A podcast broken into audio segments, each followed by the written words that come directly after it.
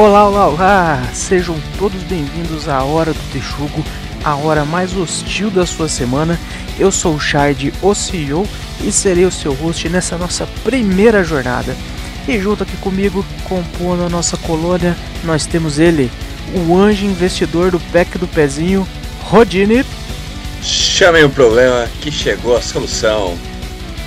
Aqui também comigo ele, o nosso chucro carismático, Farinhaque. Eu sou contra bordões, valeu? Temos também hoje este nosso animalzinho noturno, Tio Fabs. Rapaz do céu, ia fazer o bordão, esqueci, sequelei. Nossa. E completando no dia de hoje ele, que deixou de ser J-Popper por ela, Fael. Vamos bagaçar, é isso aí. E se você achar que esse primeiro episódio é uma merda, ou se você gostar dele, esquece. Esquece isso, porque tudo pode mudar. Nós estamos aqui hoje para falar de coisas que começaram de um jeito e acabaram de outra. Tem coisa que começou boa e ficou ruim, tem coisa que começou ruim e ficou boa. Então, sem mais delongas, deixa de ser besta e vem comigo.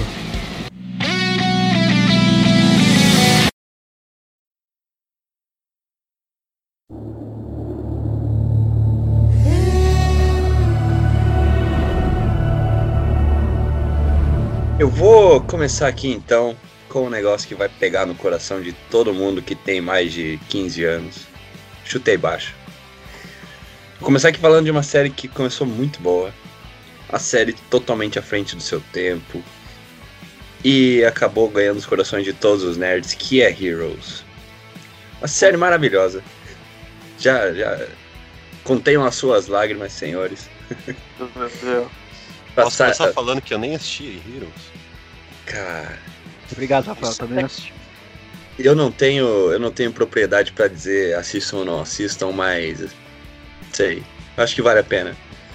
A série que foi criada pelo Tim Kring em 2006 e a série, assim como o nome diz, é, ela é baseada em histórias de quadrinhos, tem um, o mesmo formato válido das histórias em quadrinhos americanas, onde a história vai progredindo com o tempo, a gente vai descobrindo mais em lances da, do enredo principal, enfim. São pessoas que, que acabam descobrindo que têm habilidades a mais do que os restantes seres humanos, né? A primeira temporada avança muito bem, descreve vários personagens bons, tem uma trama legal, começa a apresentar alguns mistérios. E aí acontece que a série começa a se perder. Ela começou a avançar muito, começou a apresentar muitos personagens. Ela se distanciou do, do ponto principal do, do início da, da, série, que era as pessoas aí, eu vou falar entre várias aspas, mutantes, enfim. E aí a série sofreu com outras coisas também, como por exemplo a, a crise, a greve dos roteiristas, que acabou fazendo com que a segunda temporada dela, que estava programada para ter 24 episódios, tivesse só 11. Isso encurtou muito da, da história, acabou fazendo com que vários assuntos tivessem que ser substituídos e mudados para frente. Depois disso, a série teve mais duas temporadas e acabou culminando na, no cancelamento, porque a série estava totalmente distante do que era o, o, a ideia inicial, perdeu muito da audiência. Era, foi, foi uma das primeiras séries a, que a gente teve, tinha notícias de que foi uma, a, uma série bastante baixada e pirateada mas ela acabou perdendo audiência na TV. Mas é isso. É, não, é que a primeira temporada foi. A primeira temporada foi acho que das coisas mais redondinhas que tinha, cara. Foi perfeito. É. Tinha um vilão perfeito. O Sylar é um, que é o vilão da série, é um vilão maravilhoso. O cara é bravo pra caramba. O cara é esperto, ele é inconformado com a situação dele. Ele, ele consegue desenvolver um, uma afeição pelo, pelo vilão. Sim, e tipo, eles tinham desenhado certinho como é que começava, como é que terminava e tal. Só que eles já estavam, já tinham plantado uma sementinha ali no negócio que ficou muito merda depois. É porque mostrava que tinha gerações ali de, de heróis e que aqueles caras que estavam acontecendo a trama ali naquele momento, eles provavelmente eram a segunda geração de um, um grande esquema, uma grande organização e tal. E cara, chegou um momento ali na, na primeira temporada que absolutamente todo mundo que aparecia, até os pombos que ficavam numa gaiolinha lá, era primo e parente de alguém, tava envolvido no negócio aí. Foi em cima disso aí que o negócio foi degringolando, cara. Eu não assisti a série, mas uh, o que eu fiquei sabendo é que acabou a série por causa de greve. então quer dizer que até aí as greves estão fudendo com tudo, né? É, foi, foi a greve dos é... roteiristas e essa greve ela teve grande impacto na, na época em várias séries. Teve, teve filme que foi adiado, enfim, foi uma greve bem séria. A greve aconteceu depois da qualidade da série cair ou no, no meio, quando tava. A greve caindo? aconteceu no, no, durante a segunda temporada. É, é, primeira, a primeira foi, foi aquele negócio redondinho que eu falei. Tanto é que tinha o grande negócio lá, que era o, o Hiro Nakamura, que ficava viajando no tempo, costurava de, de cá pra lá como é que o negócio ia acontecer e tal. Inclusive... E aí até tinha a frase que era salve, salve a cheerleader, salve o mundo. Que daí os caras usaram aquela novela da Record, no Caminhos do Coração lá dos Mutantes, eu lembro exatamente que eu tava assistindo um dia e eles falaram lá um, ah, salve os bebês, salve a humanidade, salve o mundo. Era, olha, Heroes ficava muito abaixo do caminho do coração.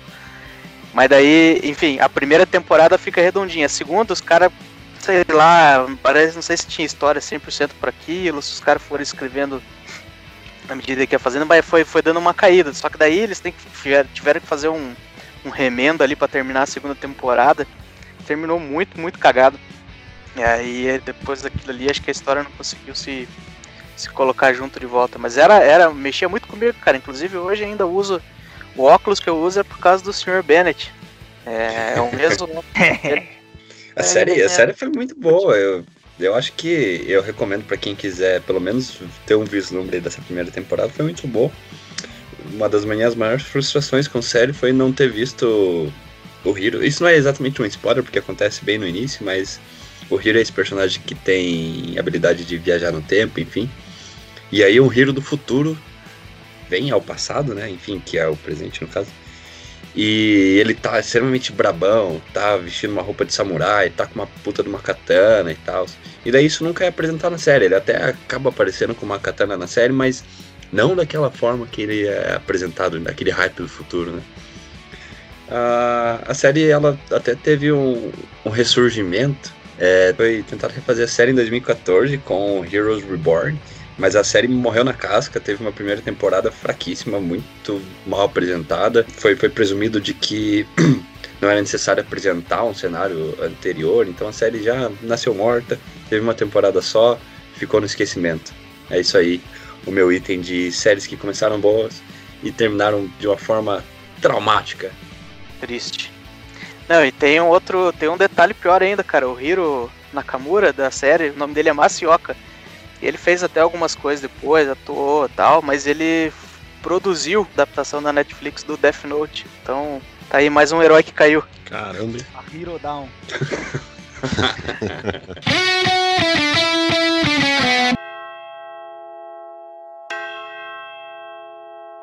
Parada que começou boa e na verdade não terminou, mas virou uma merda. É, o Metallica. Essa é uma banda que ela tem um começo brilhante. Eles começam em 83 com um álbum chamado Kill Em All, que é uma porrada. Dirigir esse negócio é um problema sério. Você vai atropelar alguém.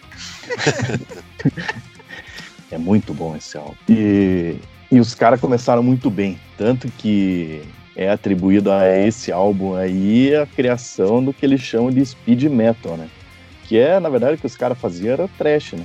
E daí você tem essa, depois desse, em 83, lá em 84, eles têm o Ride the Lightning, que também é foda. É bom pra caramba o álbum, altas músicas, porrada. Depois vem Master of Puppets, porrada também, só coisa boa. E os caras estavam numa pegada bem interessante. Estavam fazendo lá um trechão foda. Em 88, eles lançam um álbum chamado Injustice for All esse álbum é, é problemático, porque tecnicamente ele é muito bom, ele tem umas músicas realmente muito boas, ele é bem. É um álbum bem, é bem interessante de escutar. Mas ele já não tem a pegada do que, do que tinha antes, né? Do que a banda tinha antes. Que eles esse aí é, um, é o segundo álbum de uma gravadora nova, então você já começa por dedo de produtor ali. Tem o problema que muita gente critica nesse álbum, que na verdade esse é um problema que eu, na minha juventude lá, é óbvio que eu não tinha percebido, né? Que é não tem baixo, né? As músicas não tem baixo. Tanto que se você prega e procura no YouTube é, o Justice for All com o baixo, fica outra história. Fica bem mais legal, né? Mas É, já vi aí. essa parada aí. que, tipo, parece um fan-made, assim, que os caras. Alguém Aham. lá. Muito, É. muito louco no, no baixo lá falou, não, deixa eu dar uma consertada aí. Mas isso é. é- não é oficial, né? Alguém é, é fan-made mesmo, né? Aham, aham, não é, não é oficial não. Nessa, nessa parada aí, bem, na- na- quando eles lançaram esse CD, já tinha, tinha- rolou umas treta, não rolou? Os acidentes. Tem, tem Ah, umas sim. paradas mais, mais, mais sombrias aí no meio, não tem? Tem, tem. Mas isso já em, no começo da banda lá, você tem o tem a morte do, do baixista, do primeiro baixista, né? Do baixista original. Os caras estavam viajando na Europa lá, fazendo tour, o ônibus tombou, a janela tava aberta, o cara caiu pra fora, o ônibus caiu em cima, né? Puta que pariu. Mas você acha que essa falta do, do baixista original da banda acabou criando aí esse Ah, não, não, buraco? não. Não, não. O cara, o cara que tava lá era bom. Como que é o nome dele? Jason Nilsson. O cara era bom. Mas qual, mas qual que é a pira do, do- de ter faltado baixo nesse, nesse disco aí? Os caras Ah, produziram isso mal. os- É coisa do produtor, mano. Tipo, é, uma, é aquela- daquelas histórias meio mal contadas, que ninguém sabe por que, que não foi colocado. O baixista anterior saiu mordido da banda e é da- daqueles caras que chora. E esses tempos eu vi uma entrevista dele falando, reclamando que o álbum, que o, não foi colocado o baixo dele lá, ele ficou puto. Mas ainda assim, depois de um tempo, ele ficou na ele gravou? com- ele gravou o baixo e não colocaram na edição? Tipo, colocaram o Oxe. volume mínimo, assim. Frouxo. Pai. É, Faz, faz valer, vai lá, quebra o pau, porra, frouxo. Ah, não, na Oxe. verdade, esse Eu quero, mas eu quero reclamar aqui agora uma coisa muito séria sobre o o background dos, dos apresentadores desse podcast. Tio Fabs escolheu esse nick porque ele falou que ia fazer as piadas de, de tiozão. E no momento que o Fariak falou que o baixo foi inserido no disco, mas com volume muito baixo, o tio Fabs não falou nada. Eu quero deixar minha indignação registrada aqui. É que eu, eu, eu tava pensando no subwoofer do meu carro, mas eu ia ter que dar spoiler da minha vida pessoal, porque na- na- no meu carro você só ouve o grave, então foda-se, o resto do- da banda não ia ouvir. Ele, o Sim, porque você é a comigo. Você é a única pessoa no Brasil inteiro que tem carro, né? Opa, ó- olha outro spoiler, a gente tá no Brasil. Caramba. Não, é porque eu sou então. zumbi de grave, cara. É, Sabe aquele cara na rave que tá beijando e lambendo a caixa? Sou eu. Falando de spoiler, em compensação, a caixa do seu carro não tá lá muito boa, né? O problema é grave. Tá aí. Agora eu tô satisfeito. Na verdade, esse foi o primeiro álbum com baixista novo. Então o cara já começou com o pé direito, né? Né, mais ou menos nessa época aí também, ali, final do, do 80, começo do 90, tinha uma, vou dizer, é uma, não é treta, né? Uma competição ali deles fortemente com Sepultura, que eu acho que é um momento legal pra caralho, inclusive, pra ver qual era a maior banda do mundo, cara. E tava ali Sepultura cabeça a cabeça.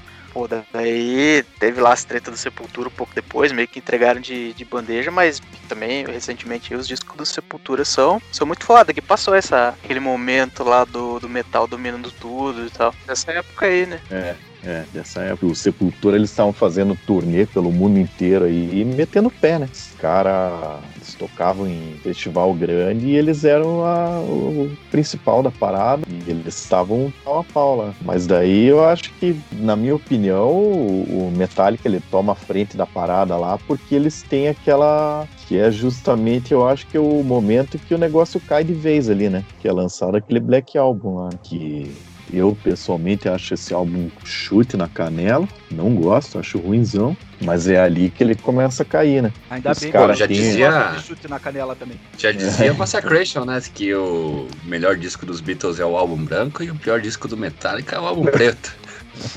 Mas aí nós, nós vamos ter um problema, Rodrigo. Isso aí, isso aí não tem nada a ver com o Massacration. Se eles fizeram isso aí, eles copiaram do Jesus Negão. Isso Pô, aí é. meu, Não, meu é aqui do foi Jesus uma, Negão. foi uma É, falha Jesus de Negão. associação aqui. Mas no fim das contas tem uma correlação aí, né? Achou que ia passar, né?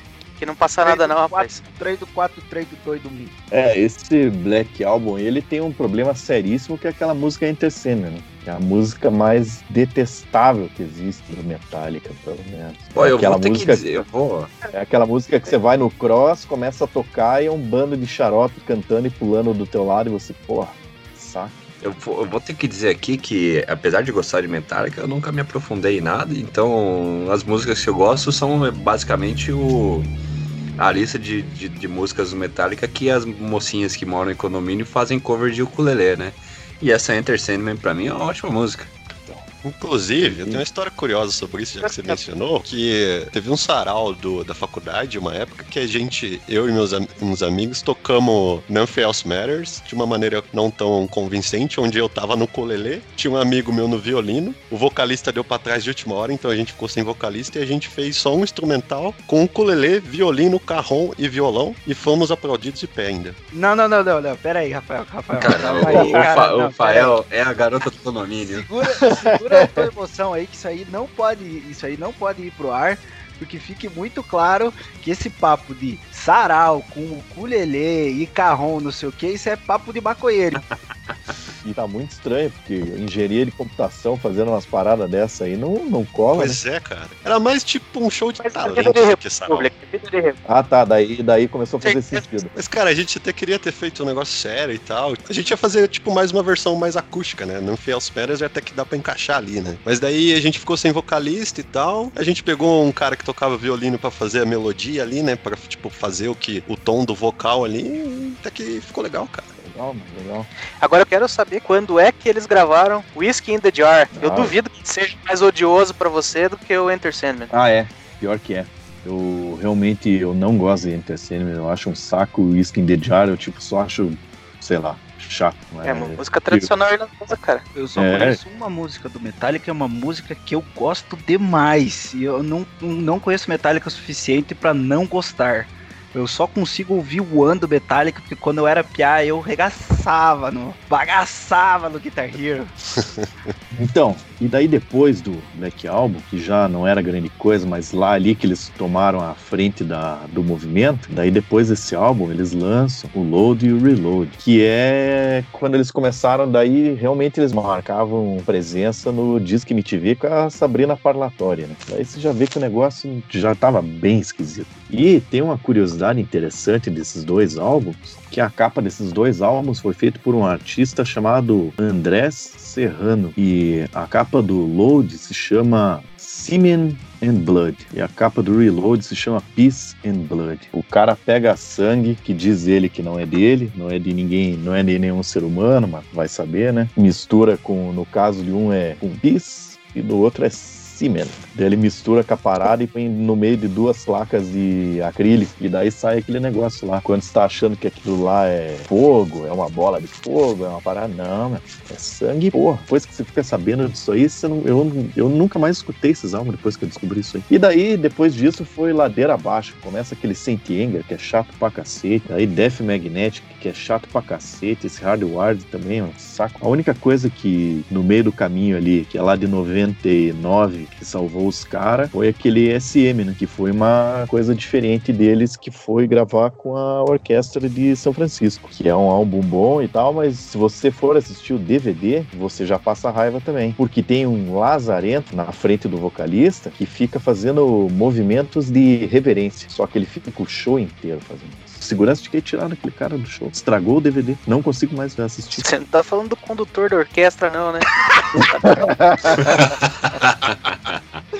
Ah, antes fosse, antes fosse, é um cara da plateia lá, meu. Porra. Inclusive, vale a pena. Pesquisa. Esse bosta que tá vestido de, terno e gravata, dá umas porradas.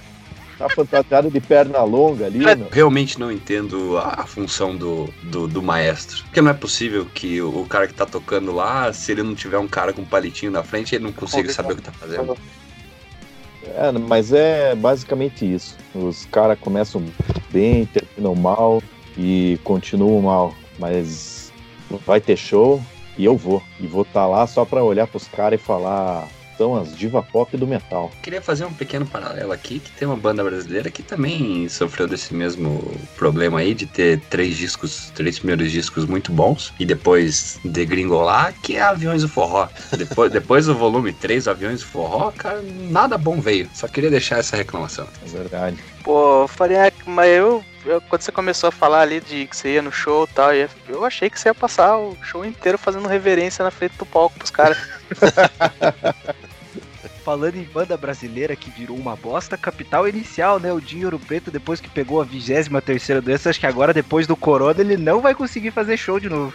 Que o Mas cara aí você tá tudo. dizendo que. Mas aí você tá dizendo que Capital Inicial já foi bom, né? Você, ó, eu, eu lembro das primeiras coisas quando a MTV começou a pegar lá em casa, porque teve esse fenômeno mágico ali, em 98, de repente apareceu um canal lá e pegava MTV lá em casa. Os primeiros clipes que eu me lembro, o clipe chamava, era a música 1999 do, do Capital Inicial. Eu acho que eu nunca mais ouvi essa música, mas é, enfim, significa que a banda é boa? Não é isso, mas só tô dizendo que tem uma memória afetiva aí. Já fui no show também. Top, hein? Massa. Daí, fala mais sobre isso, velho. Eu fiquei curioso agora.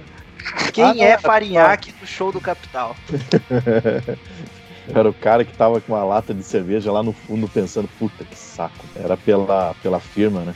Chorou nos primeiros erros lá ou ficou de boa? Não, não. Eu conhecia o. Eu conhecia um garçom, então tava mais fácil para eu pegar cerveja, daí não, não prestei muita atenção no show. Eu conheci um cara que chamar Jesus. Tipo isso. Ô, Farinhaque, só me, só me tira uma dúvida aqui. Pneu de carros cantam? Chururu, churururu. É isso que Excelente. Comentar da série mais famosa aí dos últimos tempos, que é Game of Thrones, né? Que acho que virou meio que um consenso geral de todo mundo que a série era muito foda, que começou muito bem e no final deu uma diminuída, né? Eu lembro muito bem que eu e o Shide conversamos bastante quando acabou e a gente até tava meio que aceitando, assim, né? Porque na época foi muito hater, né, em cima de Game of Thrones, né? E me incomodava, não tem coisa...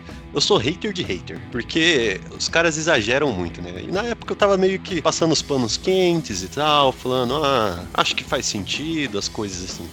E depois, com o tempo, assim, analisando melhor e pensando, cara, na, na motivação e na, na animação que eu tinha de Game of Thrones, de quando assisti lá até, acho que até a sexta temporada, assistia live no YouTube da galera comentando episódio, assistia vídeo de história de Game of Thrones, assistia análise de episódio, reunia com os amigos às vezes pra assistir episódio. Então, isso meio que acabou no final, assim. O hype ainda tinha, né? A galera ainda continuava fazendo live e eu assistia bastante coisa no YouTube relacionada. Mas aquela animação de você terminar um episódio e falar, caralho, que foda, não teve muito isso no final, né? As coisas foram meio que Não, tipo. a festa, a festa já falar. tinha virado um velório já. Pois é, cara. A galera reclamou muito, né? Achou que a série tava tomando um caminho meio de fanservice e tal. Que tava aqui reunindo o personagem principal, criando romance, né? Teve, teve romance aí do, do Jon Snow com a Daenerys. E até no começo achei meio estranho e tal, depois eu meio que aceitei, né? Mas a série começou a tomar esse caminho que não tava mais aquele negócio realmente de terminar um episódio e entender que alguma coisa foda aconteceu. Era sempre terminar um episódio, principalmente na última temporada, e começar a catar pontos. Pô, não gostei dessa cena, eu achei que isso aqui não teve nada a ver. É, eu lembro que tinha, a gente sempre fazia umas sessões de, de discutir o que tinha acontecido e, cara, realmente parece que a, a pira era sempre essa, era sentar na última temporada pra é, decidir o que que a gente não tinha gostado, né, uma, a área matando o Rei da Noite era foda, mas a batalha inteira era uma merda e era Sim. mal filmado. E tinha, e tinha os episódios que o negócio não andava, daí tinha um episódio que andava pra caramba. É, já, já vinha meio, meio ruim ali a, a sétima temporada, mas a oitava parece que era rage atrás de rage. O negócio, o desfecho é horrível, mas em geral, assim, a, a impressão que dá é que não foi agradável de ficar assistindo cada episódio. Sim, Mas a partir de quando que o. que, que não foi o, o Martin lá que escreveu? A partir de A qual partir da temporada? quinta temporada. A partir da quinta ou a quinta ainda tinha ele? Como é que A- foi? acho que a quinta ainda tinha ele, né? Acho que foi a sexta, A sétima, quinta, oitava. é, a quinta ainda, ainda fazia meio que um paralelo ali com o Dance with Dragons, que é o, o quinto livro lá do Martin. Pra mim, a, a série do Game of Thrones foi bem frustrante, porque essa série foi pra mim a, a epítome do, do cara lá que, que fica falando que o livro é melhor. Porque eu acompanhava os livros desde muito tempo, acho que o primeiro livro eu comprei em 2009. Eu ganhei de, um- de um primo, enfim, e continuei acompanhando quando, ao, ao passo que ia Acho que até o Dance with Dragons e o Fishing, o Fishing de Corvos, que é o segundo livro. E eu li primeiro em inglês, porque não tinha saído aqui em português ainda, enfim. E, não, li daquele jeito, né? Mas enfim, eu, era- eu tinha, eu tinha muito apreço pela série. Play enfim, same, tinha pelo- control the match. E daí, quando, quando eu soube que ia ter uma série, puta, o meu hype foi lá em cima. E de fato, as primeiras temporadas são excelentes. Pô, a gente tem a. na- acho que é a terceira temporada que tem o Oberyn. Pô, o ator que fez o Oberyn, o cara incorporou muito bem o personagem. é, As cenas de luta foram muito bem feitas, enfim. E depois disso, foi só decadência. Então, pra mim, pegou muito pesado essa série. Pois é, e eu acho que quando acabou.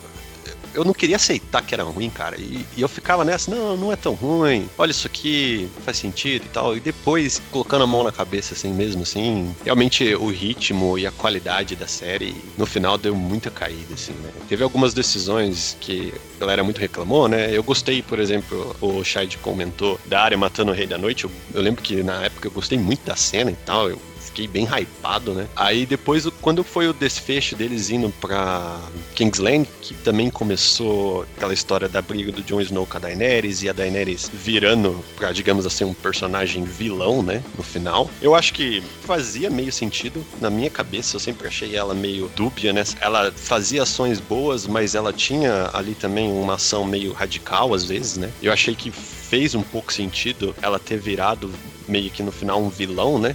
Entre aspas aí. Mas a maneira como foi feita poderia ter sido feito melhor, né? Poderia ter criado cenas melhores, eu acho, né? É, eu até É, porque acho... na verdade o negócio, o negócio é assim, é, pelo que o George Martin já, já falou, a história não vai fugir muito do, do desfecho que eles deram ali. E a maior parte das coisas que aconteceram foram coisas que foram de alguma forma plantadas ao longo dos livros e da, e, e da série. Tipo, você sabia que tinha uma grande chance do Jon Snow é, se aproximar mais da Daenerys, né? Dela Isso. já tinha uns traços de vilania, todas essas coisas aí. Se tem algum, 嗯嗯 alguma, algum embasamento ali no que já tinha estava estabelecido pelo próprio George Martin. Então, dificilmente a história vai fugir muito disso, mas com certeza o desenrolar ali, a, a trama, a forma de construção vai ser melhor, porque, né, o livro tem mais recursos para fazer isso também. E também, assim, cara, é o caso, é até extremo, porque parece que a última temporada eles aceleraram para um monte de coisa acontecer. O ritmo era, era horrível, tinha uns momentos muito devagar e aí acelerava. Aconteceu alguma coisa que parecia que não tava muito bem construído naquele episódio. E, cara, se o negócio tava dando o dinheiro que tava dando, o hype que tava dando, pô, eles podiam tranquilamente, assim, era, era viável economicamente para eles esticarem por mais uma, uma temporada, talvez construir um negócio um pouco melhor. E aí nem só juntando a última temporada, não, a penúltima também, dava pra fazer É. um bolo das duas ali e tentar esticar em três. Mas enfim, Realmente não acho que algumas das coisas que foram apresentadas na série vão ser diferentes no livro, mas o pessoal reclamou muito do- pelo fato do John ter matado a Daenerys. Eu realmente acho que isso vai, vai acontecer na série, vai no- nos livros, né? O romance deles vai acontecer, tá dentro das profecias e no fim das contas, o pessoal pode dar um rage aí, mas a, a obra do Martin, ela não é exatamente o negócio mais surpreendente, é, é um pouco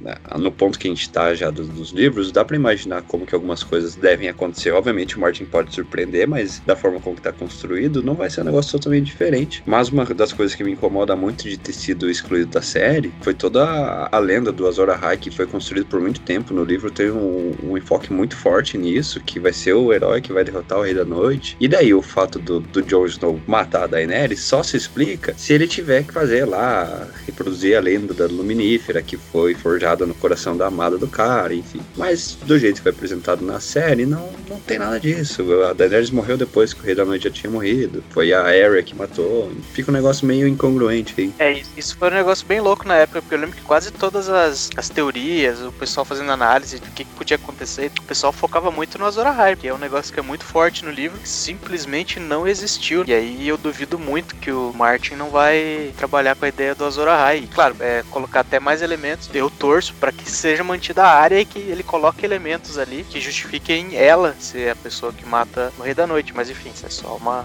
é um wishful thinking aqui. É, eu, eu acho que eu ia gostar também se realmente ele focasse na área mesmo, mas como você mencionou, dar um, elementos e talvez coisas mais construtivas que justifiquem ela ser o Azur Ahai. né? Mas aí vamos ver, talvez eu acho que ele pode mudar alguns detalhes assim, tipo, ah, ah, tal personagem fez isso na série, mas no livro vai ser outro personagem. Que já acontecia da adaptação da série em relação ao livro. Ela acabava colocando mesmos acontecimentos, mas personagens diferentes, ou colocando acontecimentos que acontecia com mais de um personagem em um só personagem, né? Tem o tipo caso do tio do Greyjoy lá, onde são dois, né? Um deles é o rei afogado e o outro é o que se apresentou na série lá, que vai cortejar a Cersei, né? Na, na série acabou sendo uma pessoa só, mas o livro são duas e é, todo esse mito em volta da, da reencarnação do deus afogado é muito legal, é muito interessante. Então foi uma perda pra série também. E essa, essa meio que fracasso meio que geral do final da série, né, acabou prejudicando os produtores lá, os escritores, né? Eu acho que eles estavam até cotados para fazer uma trilogia de Star Wars e depois do final de Game of Thrones parece que a galera aí,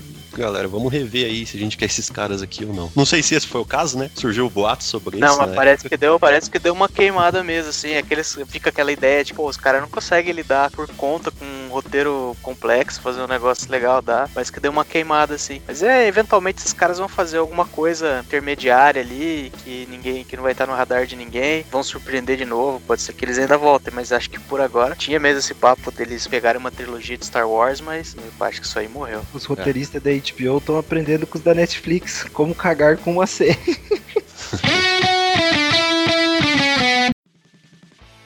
The Office, que acho que é uma das séries de, de comédia assim mais maior Pois é, sucesso cara. recentemente. É, tem todo um, um gênero ali que não vou dizer que eles inventaram, mas que deixou claro que podia ser bem explorado na TV. Hoje você tem uma série de mockumentaries, como eles chamam, né? E tem muito a ver com, com o sucesso do The Office, mas o The Office é muito louco porque ele começou mal. Ele é um caso inverso, que ele começou muito mal, pelo menos o The Office é, dos Estados Unidos, e depois ele, ele melhorou bastante. Isso porque o The Office originalmente ele era uma produção do, do Reino Unido, era produzida pelo Rick Gervais, que é um cara fantástico. O, o The Office do Reino Unido é uma minissérie de 12 episódios que foi feita para ser uma minissérie fechadinha, só aquilo ali mesmo. E a ideia foi vendida para os produtores que queriam fazer isso nos Estados Unidos. É só que o começo ali não fica muito legal, porque o The Office no UK ele segue bem aquele humor britânico mesmo, ele é uma coisa mais depressiva, tem bastante coisa de humor negro. O protagonista é o David Brent, que é o próprio Rick Gervais. A melhor forma de descrever o cara é que ele é um cuzão nas-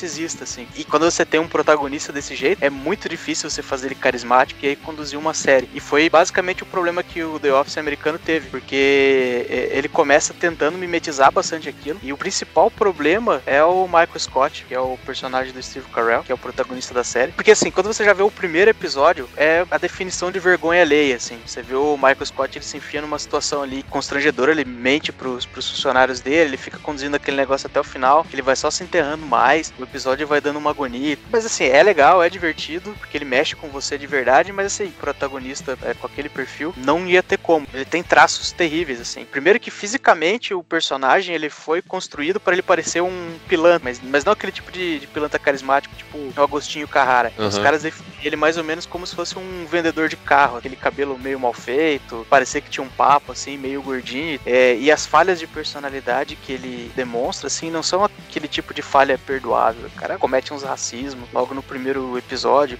Eu não tô dizendo aquele tipo de, de piada de tiozão, que é meio impróprio, assim. Ele faz umas coisas racistas mesmo. É, e eles queriam que o The Office US fosse mais longevo, desse por mais várias temporadas, mas não ia dar. Então eles tiveram que fazer bastante adaptações. Tanto é que quando você vê, a série começou em 2005 e a primeira temporada e a segunda temporada são no mesmo ano. A primeira temporada tem seis episódios em 2005 e a segunda temporada tem 22. Ela começa em 2005 e vai até 2006. E é na segunda temporada que os caras começam a fazer um monte de modificações pequenas ali pra tentar fazer o negócio dar certo. Pra começar a fazer a modificação do Michael, a primeira foi, foi a física, pra ele parecer uma figura um pouco mais amável. Só que eles também trocaram a dinâmica dos personagens um pouquinho pra eles começarem também a serem mais amáveis entre eles. Você vai ter coisas que o pessoal já tinha gostado antes, que era do e da Ben, que era um relacionamento, parecia que estava se estabelecendo ali, eles tinham afetividade, que era uma das coisas que o público tinha respondido melhor no primeiro formato da série. Então eles decidiram investir nisso, que os, os funcionários ali interagissem de uma forma mais afetiva entre eles e com o Michael, para você começar a gostar mais do Michael, e também colocar eventos na série que mostrassem que ele tinha alguma capacidade para estar naquela empresa, apesar de todas as cagadas que ele fazia, e de estar numa posição de chefe, para que aquele negócio ficasse mais palatável ao público e o público comprasse a ideia. Sim, E- eu lembro que,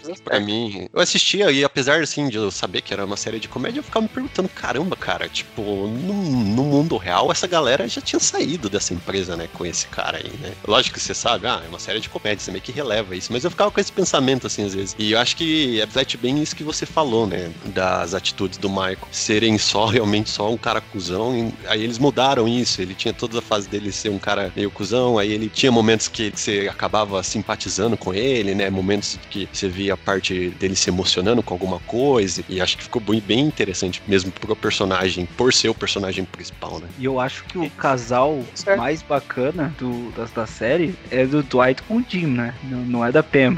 Com o Jim e sim do Dwight com o Jim. Porque, cara, eu acho que o bromance é o negócio mais da hora que tem. Principalmente quando ambos os lados se zoam em, em níveis absurdamente fora do aceitável. Acho que ali não chega nem a ser bromance, é aquele esquema de frenemy, amigo e inimigo, e funciona bem pra caramba. Cara, é uma série que no final das contas fica muito difícil você dizer tipo, qual é o personagem ruim, assim. Até É. mesmo o, o, o Toby, que é um cara que eles desenham pra ser um cara mais odiado, não, não dá pra não gostar do cara. E acho que isso funciona muito bem. Depois você vê o Parks and Recreation, que bebe bastante do, do The Office, é, mas ali eles já começaram meio que sabendo é, quais eram os pontos principais pra não cometer os mesmos erros. Também é a mesma coisa. assim, difícil você saber quem é o personagem que você mais gosta, ou enfim, se tem algum que você não gosta mesmo. Ah, eu tenho um personagem que eu não gosto. Aquela participação do Jim Carrey foi ridícula.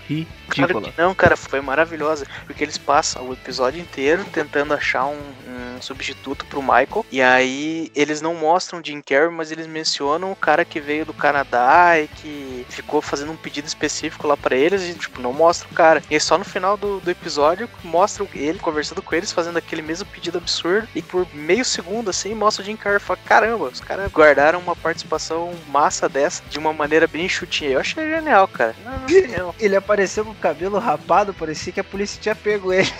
Ele tava na fase mais menos É. holofote dele. Não, e, e o Jim Carrey, eu acho que foi nessa época que ele tava naquela fase mais dark da vida dele lá, que ele teve depressão e tudo, né? Não sei se ele já saiu dessa fase, mas enfim, gosta do cara, né? Não, mas quem raspou o cabelo com depressão foi a Britney em 2007, não foi Jim Carrey, não. É, foi a, a menina da novela lá que tava com leucemia, aquela cena foi pesadíssima. Ah, Carolina Caroline Dickman. É, a Caro- aquela cena da Carolina Dickman. Ao som de clássico. Love by Grace. Eu não fazia ideia do nome dessa música, só Obrigado. Eu jogava. achei falar que isso. minha memória era boa pra guardar bobagem, mas puta que pariu. O Fariak é não que- assistiu The Office? Assisti, mas eu, assisti- eu não assisti muito, assim, assisti um pouco. E ao contrário de você, eu sempre identifiquei uma situação bem factível assistindo aquilo lá.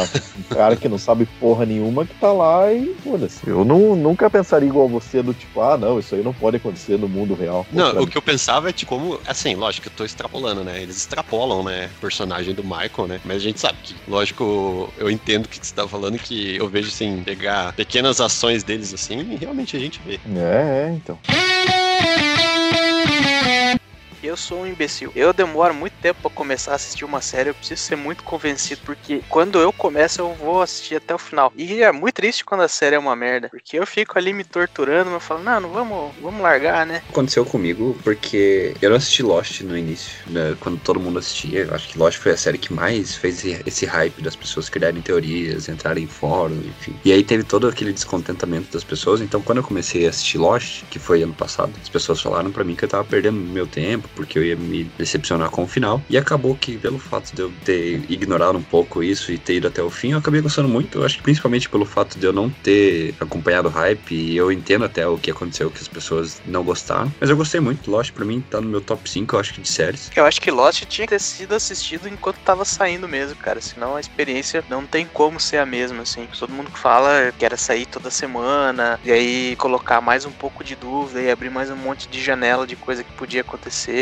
teoria de card lá. É meio que o que a gente acabou vivendo com Game of Thrones, só que numa uma medida bem menor. Que o Lost ele pelava mesmo por esse negócio de começar a, a lançar várias dúvidas, dúvidas, dúvidas, dúvidas, e você ter um monte de possibilidade não saber pra onde as coisas iam, e no final ficou solto um monte de coisa. A decisão que os caras tomaram de como finalizar, não precisa dar spoiler também, era uma que quase ninguém gostou, assim, basicamente, apesar de ser verossímil, né? Mas ainda assim o pessoal não gostou, mas era um negócio que aparentemente você tinha que viver o mesmo hype. Acho que até a mesma decepção você tem que ter assistido quando tava saindo, né? Apesar de eu não ter gostado também do, do final de, do Lost, eu ainda assim acho que é uma série que valeu muito a pena ter assistido, né? Não sei se eu diria isso pra uma pessoa hoje, ah, assista que vale a pena. Talvez eu diria, na verdade, porque tem umas temporadas muito boas, assim, e foi uma série bem diferente, né? De mistérios e tal. Foi, como a gente mencionou aí, acho que foi a primeira série de grande hype, assim, né? Pelo menos assim, do que, que eu me lembro, foi o Lost meio que começou com esse hype de séries, né? E de, tipo, da galera se reunir para discutir episódio depois e começar a criar teoria. Ele, ele casou bem ali com o primeiro boom da internet. É. E ele dava bastante material pra isso, né? Porque baseava em várias teorias ali, tinha coisa pro pessoal discutir. Mas o que o povo fala mesmo que mudou a forma de fazer séries é o Breaking Bad, né? Porque ele tem Ah, uma- um formato de. como se fosse um filme, só quebrado em vários episódios. Não vou dizer que não tem nenhum filler, mas a forma como ele se dedica a contar a história é, é diferente. Não tem aquele esquema igual, sei lá, Smallville lá, o monstro da semana, o House, né? Tem lá um paciente, um caso, que você resolve num episódio. Quando muito, assim, em dois ou três, né? Quando você tem, por exemplo, o ditador africano lá, que resolve mais episódios, mas assim, sempre tem o monstro da semana e aí o incremento pra história geral, né? Do que vai acontecer com os personagens principais. E o Breaking Bad ele já fazia diferente, que ele pegava e, né, fazia como um mini filme. E o Breaking Bad eu não acompanhei enquanto tava saindo, é, foi depois que eles terminaram de passar todas as temporadas que eu comecei a assistir. É, e as duas primeiras temporadas pra mim foram muito sofríveis, cara. Eu não achei tão bom. As pessoas que tinham me recomendado, eu conversei com elas falando, é, não, realmente tem que segurar um pouquinho porque depois das, da segunda o negócio fica legal. Não é ruim antes disso, mas nas duas primeiras temporadas eu não consegui entender exatamente por que que o pessoal achava tão, tão excepcional. Mas depois ele fica muito, muito legal mesmo. A segunda temporada já começa mostrando o que, que vai acontecer no, no final da temporada. E aí você vai querendo entender como é que chega naquilo. Se desenvolve bem legal. Mas é depois disso que o negócio fica sensacional. Tem várias boas tramas ali, de desenvolvimento de, de personagem, coisa que eu nem,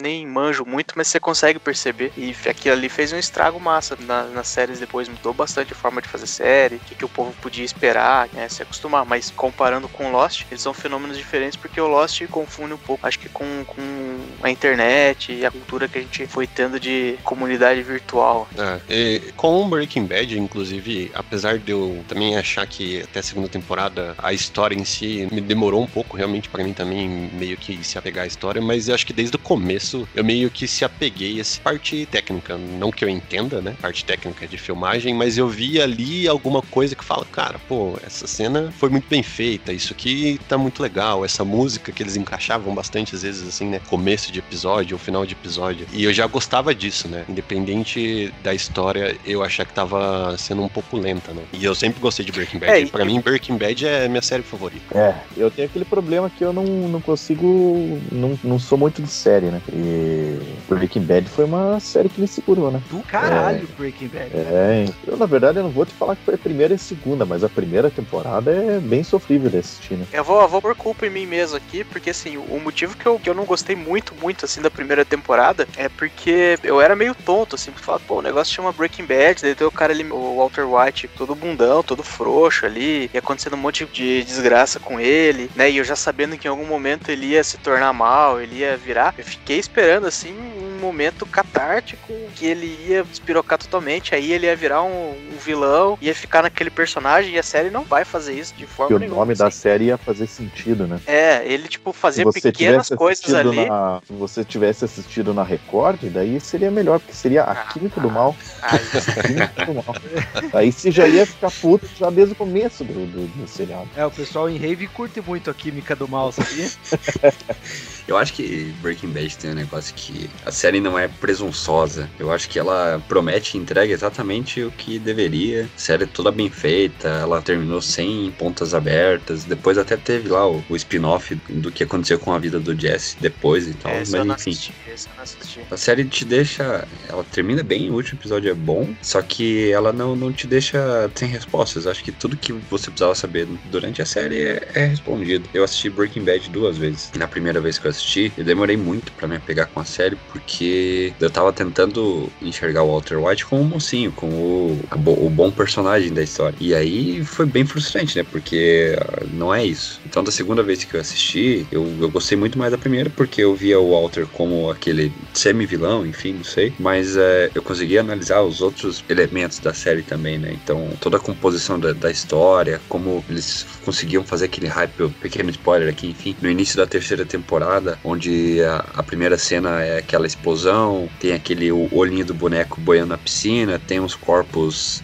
saindo da casa lá do, do Walter e tal. O- eu gosto daquela cena que o Walter White fala assim: Walter White é o caralho, meu nome é Heisenberg. Eu não vi essa versão. Tem que Também não vi essa versão, não. Tem que assistir a Química do Essa Mal. é a da Record. Eu já tinha feito uso da química do mal. É, pra mim tá parecendo bem claro que todas as séries aqui que a gente falou que tinha algum defeito, a Record de alguma forma conseguiu consertar. Tem que dar esse Glória a. Deus. Tem uma trilogia muito complicada de, ela teve uma evolução muito triste, que é a trilogia do Matrix, né? Porque o primeiro filme, ele é um negócio novo. O primeiro filme era a história era complexa, os efeitos especiais eram complexos. Se você pega o primeiro filme, já na primeira cena, que é quando eles vão atrás da Trinity, já tem ela aquela câmera que para lá, ela para no ar e senta pedaço no peito do policial. Imagine você em 99 assistindo aquilo ali no cinema, que era um negócio que não tinha igual, né? E no primeiro filme você tem toda aquela evolução do desenvolvimento do, do mundo do filme, você tem o desenvolvimento do personagem, você tem um monte de referências à filosofia, o mito da caverna, todo mundo fala essa porra desse mito da caverna no Matrix. Eu, quando pedi demissão do usei isso. Da... Ih, caralho, falei o nome da empresa. Daquele banco vermelhinho que não é o Santo André, eu usei a, a, a referência pra falar pro meu chefe o porquê que eu tava saindo, por causa do mito da caverna. Que eu estava chegando de outra empresa, eu era o homem que via de fora. Precisava dizer pra ele que havia luz no fim do túnel. Ganhei teu bagulho continua. Então, e daí no primeiro filme você tem todo aquele desenvolvimento do universo do Matrix ali, você tem o desenvolvimento do personagem, tem a apresentação dos personagens, e ele cresce de uma forma que na época era um negócio muito diferente, né? Aquele negócio dos caras que mete o plug na cabeça, entra na Matrix e entra na simulação. E o primeiro filme, ele é um, ele é muito complexo, né? Ele tem muito conceito interessante, mu- muita referência. Pô, você tem referência lá em literatura cyberpunk, tem referência lá ao Ghost in the Shell, que você tem aquela cena que a Trinity, quando ela vai invadir o. que ela pula do prédio pra en- entrar na parada lá, tem uma cena que é a primeira cena do Ghost in the Shell, né? As Wachowski meio que apareceram do nada, deram uma revolu- revolucionada no negócio ali. E elas gostavam muito de anime e tal, essas Sim, coisas mais, sim. mais rudes. O primeiro Matrix, na verdade, ele, se ele tivesse parado por ali, não precisava de muito, muito mais que aquilo, né? Eu Você- não eu- vi Matrix, nem verei.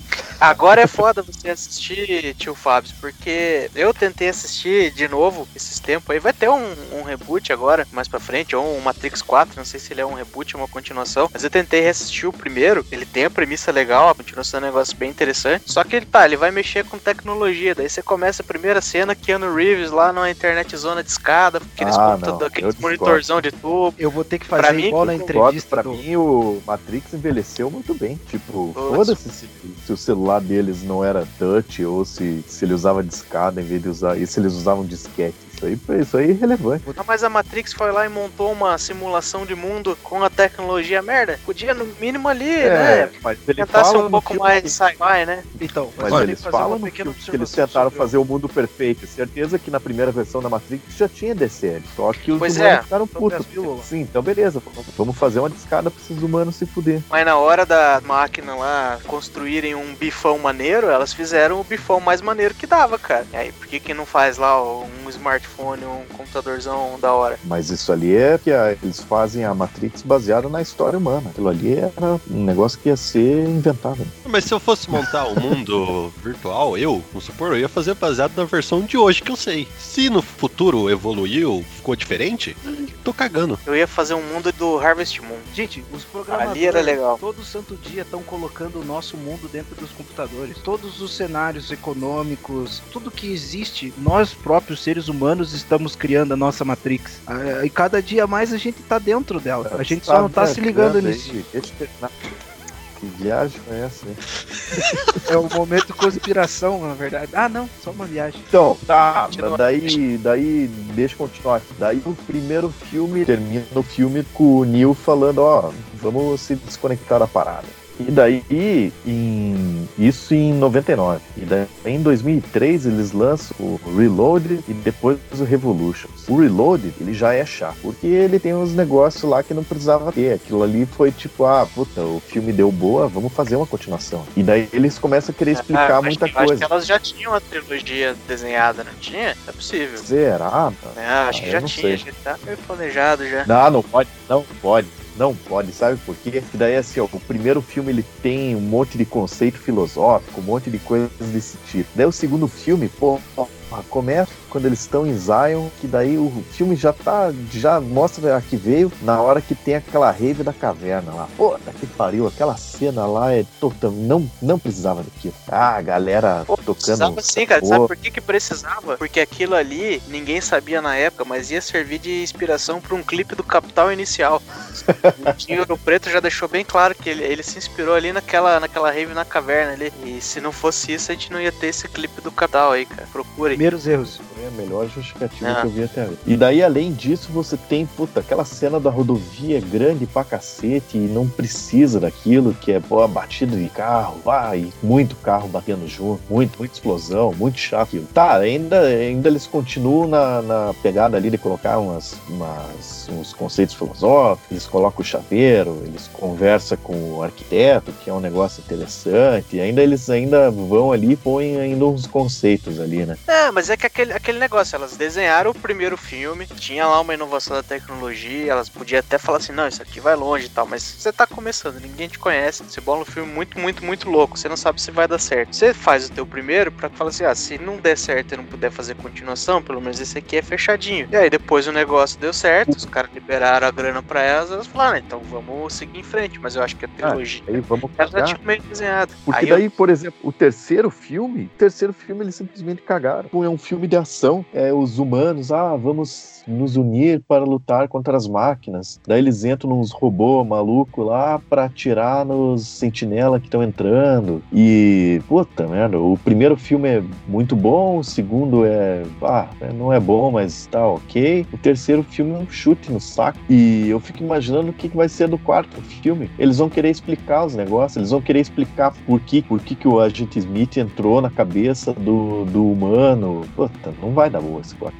Eles, eles vão ter com certeza explicar como é que dentro da Matrix o, o Neo e a Trinity envelheceram, né? Isso aí vai ter que ser um conceito que vai ter que ser explicado nitidamente, porque já dá pra ver nas filmagens. Claro que na pós-produção os caras podem fazer efeito especial ali, meter um irlandês ali na, na cara dos personagens. Mas pô, e se tiver Exato. umas tecnologias mais da hora também? E aí? Mas a, a Trinity tá morta, né? Claro que não, meu. Aí é que tá, por isso que eles cagaram no filme. Que tipo, ele ressuscita, que ele mete a mão dentro da barriga dela e faz uma massagem cardíaca lá. Uma não, cena essa é a puta primeira vez. meu. Aí depois ela morre de novo no terceiro filme. O amor salvou. Não, mas né? aí nas, na- nas, é, nas imagens de set que já tá rolando, ela tá lá. Então, pode ser vai, estamos voltando com a história do, do Dragon Ball aí, dos anime, cara. Porque tem lá as brigas nas rodovias lá e joga magia e voa igual o Dragon Ball. Ressuscita o mesmo personagem 20 vezes. Tá, acho que tá quicando aí na área pra elas fazerem um filme do Dragon Ball. Acho que tem que. É o que tem que fazer acontecer agora. A minha opinião é que se o Matrix ficasse só no primeiro, tava muito bom. E eu discordo de você, porque eu assisto hoje esse filme e acho bom pra cacete. Então é isso, pessoal. Se vocês ficaram com a gente até aqui, se vocês gostaram, passe para os seus amiguinhos, passe para 10 amiguinhos. É muito melhor que herpes. Passe para quantas pessoas você puder e conseguir. Muito obrigado e até a próxima.